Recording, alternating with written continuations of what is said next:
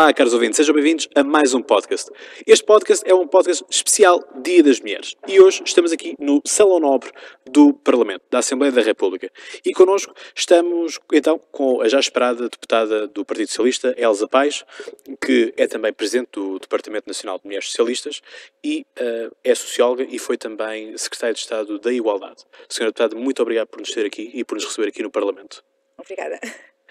Uh, se calhar estamos aqui a fazer um podcast e, e um dia celebrá-lo uh, que não gostaríamos à partida muito de o fazer, porque se já se passaram mais de 100 anos desde a primeira vez que ele foi comemorado e continuamos a comemorá-lo é porque algo está bem neste mundo. É, é uma data simbólica, obviamente, já, mas continua a ter muito peso e, sobretudo, é um momento onde devemos aproveitar para tornar visíveis um conjunto de discriminações que continuam, infelizmente, a existir uh, contra as mulheres, desde violência doméstica, outro tipo de violências de género, mutilação genital feminina, assédio sexual no trabalho, uh, e, e, também todo o tipo de discriminação Uh, relativamente às mulheres no mercado de trabalho. Nós hoje em dia temos um mercado de trabalho que, nas suas lideranças, tem praticamente homens e as mulheres muitas das vezes são discriminadas quando necessitam eh, de eh, apoio para cuidar da sua família, seja dos filhos, seja das pessoas mais idosas. Portanto, as políticas de conciliação que temos e que têm feito o seu caminho e chamado cada vez mais os homens à partilha do cuidado, ainda assim não o fazem de forma generalizada. Portanto, Cláudio, sim, eh, é importante que estes dias eh, continuem, que nestes dias continue, continuemos a assinalar não só as conquistas feitas, que foram muitas, mas sobretudo aquilo que ainda não conseguimos alcançar. Eh, e ainda agora, ontem, saiu um estudo de, do Eurostat dando conta das desigualdades salariais na Europa e em Portugal. 17,5 de salário a menos quando desempenhamos trabalho de valor igual. Na Europa, 16,2. Isto é uma injustiça com a qual o mundo não pode continuar a viver. Uh, tanto mais que hoje em dia as mulheres são altamente qualificadas, portanto, não é por falta de qualificação que não têm acesso aos lugares mais bem pagos, é por outros motivos que têm a ver com discriminações de género no mercado de trabalho e essas é preciso denunciá-las, é preciso, sobretudo, combatê-las. Um país que é atualmente apontado como o oásis, não é? O, o projeto piloto eh, é a Islândia, com certo. igualdades salariais e com multas para as empresas que não o, o aplicarem. Certo. Em Portugal, como é que estamos a nível de, de leis? O que é que está para sair? O que é que o Governo vai fazer? Propostas do Parlamento? Temos uma lei que foi aprovada em 2017 eh, que promove uma representação equilibrada de mulheres e homens nos conselhos de administração das empresas cotadas em bolsa e das empresas do setor público do Estado. Portanto, essa lei começou a ser aplicada em 2018. Claro que os efeitos não se veem no dia seguinte, até porque para as empresas cotadas em bolsa eh, há aqui um período de dois anos para eh, se adaptarem uh, ao equilíbrio de género nas lideranças. De todo modo, esperemos que daqui a poucos anos não tenhamos o salário, o, o cenário que hoje temos. Uh, nós hoje temos apenas 14% das mulheres nos conselhos de administração das empresas, o que é muito obviamente muito baixo, até relativamente ao quadro europeu, cuja média é muito superior à nossa, Uh, e, sobretudo, porque isto uh, significa que a qualificação e o saber das mulheres não está a ser aproveitado para os lugares de liderança. E, portanto, é um desperdício de qualificações, e a ONU tem dado conta disso, do qual o mundo não se pode dar ao luxo. Porque se estamos a investir nas qualificações das pessoas, e no caso concreto das mulheres, então depois não se aproveita essa qualificação, esse saber para o desenvolvimento uh, do mundo e para o reforço da competitividade nas empresas? Uh, não pode ser. Ainda agora, em Davos, o primeiro-ministro do Canadá, num discurso empolgante, Justin Trudeau. justamente, uh, uh, deu conta de que, uh, citando vários estudos que têm sido feitos da McKinsey e outros nesta área, que integrar a diversidade de género nas empresas é, desde logo, também integrar fatores de inovação e de qualidade, porque equipas eh, mais diversas são equipas mais competitivas e, portanto, não nos podemos dar ao luxo de abrir mão também uh, do reforço dessa competitividade, para não falarmos de questões, obviamente, de dignidade uh, da pessoa humana e de justiça social, porque é discriminatório. Muito bem. Nós estamos aqui junto ao busto da, da República, aquilo certo. que simboliza a República. Uh, e isto começou um bocado mal logo com a, República, porque as mulheres, as floristas, as peixeiras, que tanto carregavam na boca uh, os ideais e as palavras da, da República e, e, tudo mais, logo que a Primeira República surge, uh, é, são gorradas expectativas, no sentido de que a mulher é excluída do, da, voto. do voto, nomeadamente, não é? Para além do, dos cargos políticos. Mas uh, houve uma pessoa que conseguiu furar o sistema. Carolina e já, Beatriz E já, já, falamos, já falaremos da história. Uh, mas é uma luta que deve ser de todos nós. Isto é, nós, homens e mulheres, Ai, lado a lado. Indiscutivelmente. É uma luta uh, humana de, das pessoas que defendem sociedades mais justas e mais democratas. E, portanto, uh, os direitos humanos das mulheres, os direitos das mulheres são direitos humanos, como em 1995, na Conferência de Pequim, a ONU bradou a todos os cantos do mundo e a partir daí uh, esta ideia uh, tem vindo a fazer o seu percurso, portanto, e se os direitos das mulheres são direitos humanos, obviamente que os homens não podem ficar excluídos da defesa desses direitos, até porque ao não defendermos os direitos de todas as pessoas, também estamos a prejudicar os direitos de alguns. E os homens também têm sido muito discriminados das tarefas do cuidado. Portanto, e a esse nível,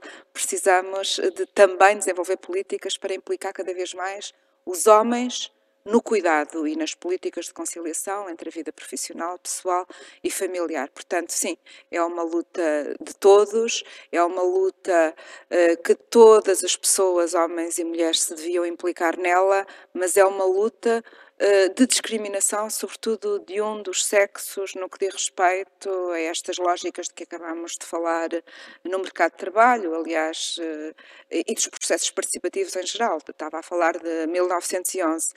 Carolina Beatriz Ângelo, eh, Beatriz Ângelo conseguiu votar utilizando um subterfúgio da própria lei para reivindicar o direito ao voto, porque a lei dizia que só podiam votar cidadãos, portanto, eh, e como a lei não, não utilizava a linguagem inclusiva, portanto, nos cidadãos estavam, obviamente, também as cidadãs eh, que fossem chefes de família. Carolina Beatriz Ângela tinha acabado de envivar, era chefe de família e, portanto, travou uma longa luta com os tribunais eh, para poder votar. E ganhou essa luta porque o juiz que decidiu esse processo era o pai da Ana de Castro Osório isso não deve ter sido um facto ao, ao qual uh, todo o processo tenha sido alheio, porque obviamente uh, que estaria sensibilizado para a causa e para a defesa dos direitos das mulheres e da emancipação das mulheres. E, portanto, a Carolina Beatriz Ângelo saiu vencedora dessa longa batalha travada com a justiça e votou mas depois a República, logo a seguir, uh, alterou a lei, excluindo uh, de forma explícita uh, as mulheres chefes de família e, e, e, a partir daí mais ninguém, nenhuma mulher nessas circunstâncias, pôde votar e, portanto, dizem, dizemos que a República traiu o voto das mulheres. Depois houve um processo que só em 74 é que se alcançou de forma universal, como sabemos. E, Sra. Deputada, para irmos terminando aqui o nosso episódio, uh, como é que podemos então fazer para incluir mais as mulheres? O que é que, cada, que, é que qualquer pessoa, qualquer ouvinte nosso pode fazer para uh, envolver mais as mulheres, lutar pelos direitos delas, que são também direitos humanos? Porque hoje, para além de estarmos a oferecer flores, não é? Uh, as flores murcham, como alguém já disse neste, neste podcast também. A flor é um gesto simpático que se pode oferecer às mulheres, mas também se pode oferecer aos homens. Nós precisamos, sobretudo, que nos ofereçam direitos. Ou melhor, não precisamos que nos ofereçam direitos. Os direitos já existem, já existem e têm que uh, a gente uh, pensa que o processo é fácil, mas é de, de, grande conquista, portanto, e os direitos uh, conquistados pelas mulheres são alvo de um longo processo de conquista, mas os direitos são universais e, portanto, este processo pela conquista dos direitos devíamos hoje estar dispensados de o, de o fazer, dado que eles deviam ser automaticamente de acesso universal a todas as pessoas e não são. Portanto, é desses direitos que estamos a falar, não é de bondade para com as mulheres, como diz o Banco Mundial, quando nos seus relatórios sobre desenvolvimento e igualdade de género uh, diz bem alto que uh, as políticas de igualdade não é nenhum favor nem nenhuma bondade para com as mulheres. São políticas de desenvolvimento económico, políticas económicas inteligentes e de justiça social. Portanto, é, estes direitos eh, e eh, o alcance destes direitos que eh, nós temos que conquistar todos os dias para que ninguém se sinta excluído do seu acesso. E as mulheres, por motivos históricos, de culturas ancestrais, patriarcais, eh, têm sido excluídas do acesso a muitos direitos e muitos dos seus direitos têm sido agredidos e violados eh, no que diz respeito a todo tipo de violências de género, que obviamente atingem todas as pessoas, mas atingem sobretudo e de uma forma maioritária as mulheres. E, portanto, só vivemos num mundo mais justo eh, quando as mulheres puderem amar sem ter o medo de ser agredidas no contexto de uma relação afetiva. E isso, como sabe, ainda não Sim. acontece. Quando as mulheres puderem uh, fazer a sua integração profissional uh, e uh, o, todo, assegurar todos os cuidados à sua família, em parceria com os homens, sem ser discriminadas pelo facto eh, de terem que conciliar as suas tarefas profissionais com as suas tarefas familiares e pessoais. Eh, e, portanto, há aqui um longo caminho. Neste momento, temos também, só dar esta nota, na Assembleia, uma nova proposta de lei do Governo e, um, e um, projeto de lei também uh, que está em discussão uh, para se combaterem as desigualdades salariais. As desigualdades salariais em Portugal são hoje 17,5, um dado eh, recente acabado de tornar público pela Eurostat e na média europeia é 16,2. Portanto, quer dizer que mulheres, quando desempenham trabalho de valor igual ao dos homens, recebem em Portugal menos 17,5%. Isto é injusto, é inadmissível e temos que, obviamente, combater esta discriminação com leis e com mudança de mentalidades. E a mudança de mentalidades faz-se desde pequenino, daí que eu também defendo de uma forma absolutamente intransigente a educação para a cidadania. Porque se desde pequenino uh, formos crescendo uh, com a ideia de que uh, o facto de sermos diferentes não implica que sejamos menores nem maiores, uh, e se crescermos na ideia da integração da diferença e da não discriminação, isso obviamente que depois faz o seu percurso para a aceitação da diferença e para a luta por eh, ambientes mais saudáveis e justos quando formos adultos. E, portanto, todo este investimento na educação para a cidadania, na educação para a aceitação das diferenças que se possa fazer uh, em idades eh, de primeira infância e depois também na adolescência, é um investimento numa sociedade mais equilibrada, mais justa, mais digna e decente para todas as pessoas, para mulheres e para homens. Para homens.